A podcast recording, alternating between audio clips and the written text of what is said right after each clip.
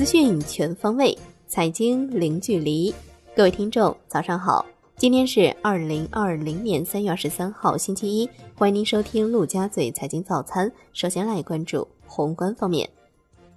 央行副行长陈雨露表示，目前我国疫情防控形势总体平稳，实体经济活动逐步改善，中国经济长期向好基本面没有变化。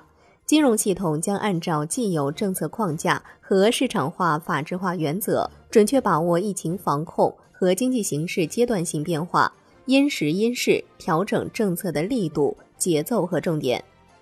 陈雨露表示，疫情对供给、通胀影响可能还会短期持续一段时间。随着我国疫情防控形势持续向好，物价整体的形势将会逐渐趋于缓和。在二季度、三季度、四季度，预计会出现逐季下降态势。目前我国宏观经济运行平稳，总供给和总需求是基本平衡的，所以不存在长期通胀或者通缩的基础。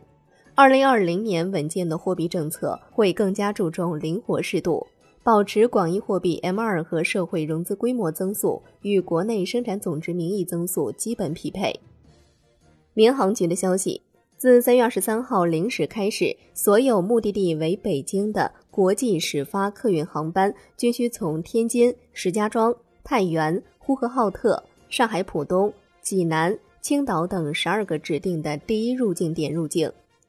湖北省内外人员返汉、省内人员离汉政策明确，省内省外人员返汉按照谁主张谁申请原则，即申请即批复。省内人员凭健康码绿码通行，不附加其他手续。省内人员离汉由所在辖区和行业主管部门受理申请，相关部门做好核酸检测并出具健康证明，由责任单位按要求放行。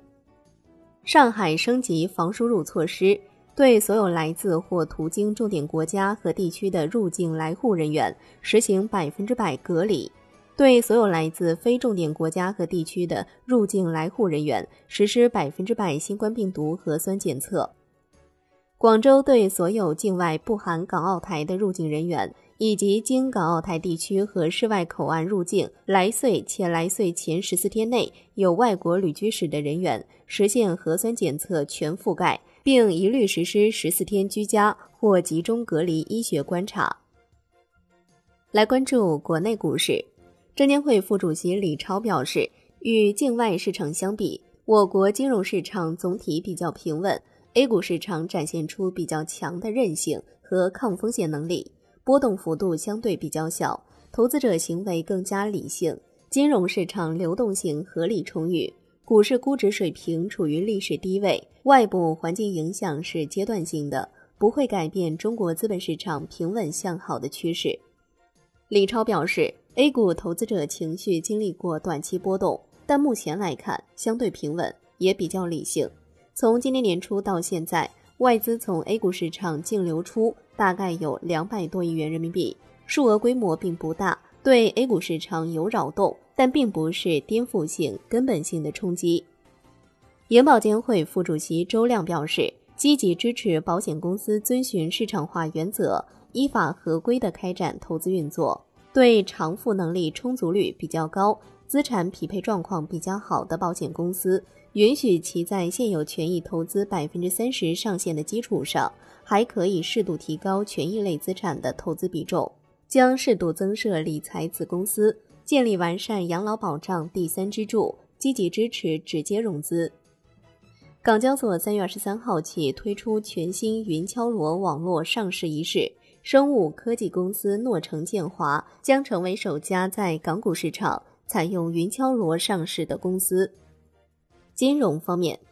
银保监会副主席周亮表示，目前银行业、保险业总体运行平稳，没有迹象显示风险突然爆发，将密切关注全球疫情形势和国际金融市场变化，坚决守住不发生系统性金融风险的底线。在落实好已经出台措施的同时，做好相关政策储备，充分发挥金融积极作用。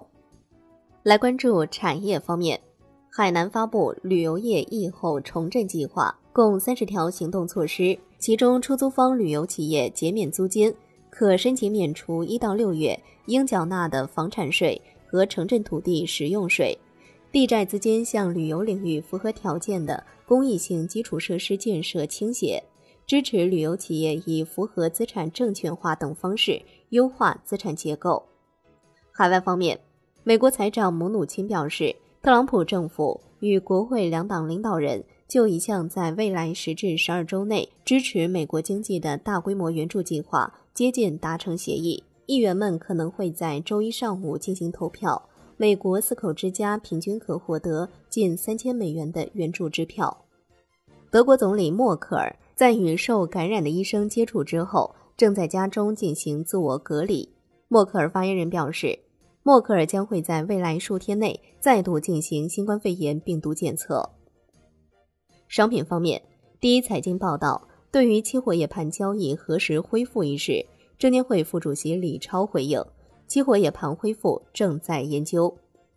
债券方面，陈雨露表示，我国债券市场运行目前总体平稳。二月以来，债券市场违约规模维持在正常水平，其中首次违约企业家数比去年同期明显减少。将继续完善债券违约处置机制，切实维护债券市场稳定，同时为疫情防控和下一步的复工复产复业。提供更加有力的直接融资支持。最后来关注外汇方面，外管局副局长宣昌能表示，人民币汇率总体保持在合理均衡水平上的基本稳定，预计未来人民币对美元汇率还是在七元附近上下波动，有贬有升，继续双向浮动。外汇市场运行平稳，对汇率的预期也是稳定的。中国经济长期向好基本面对人民币汇率稳定会形成有力支撑。好的，以上就是今天陆家嘴财经早餐的精华内容，感谢您的收听，我是夏天，下期再见喽。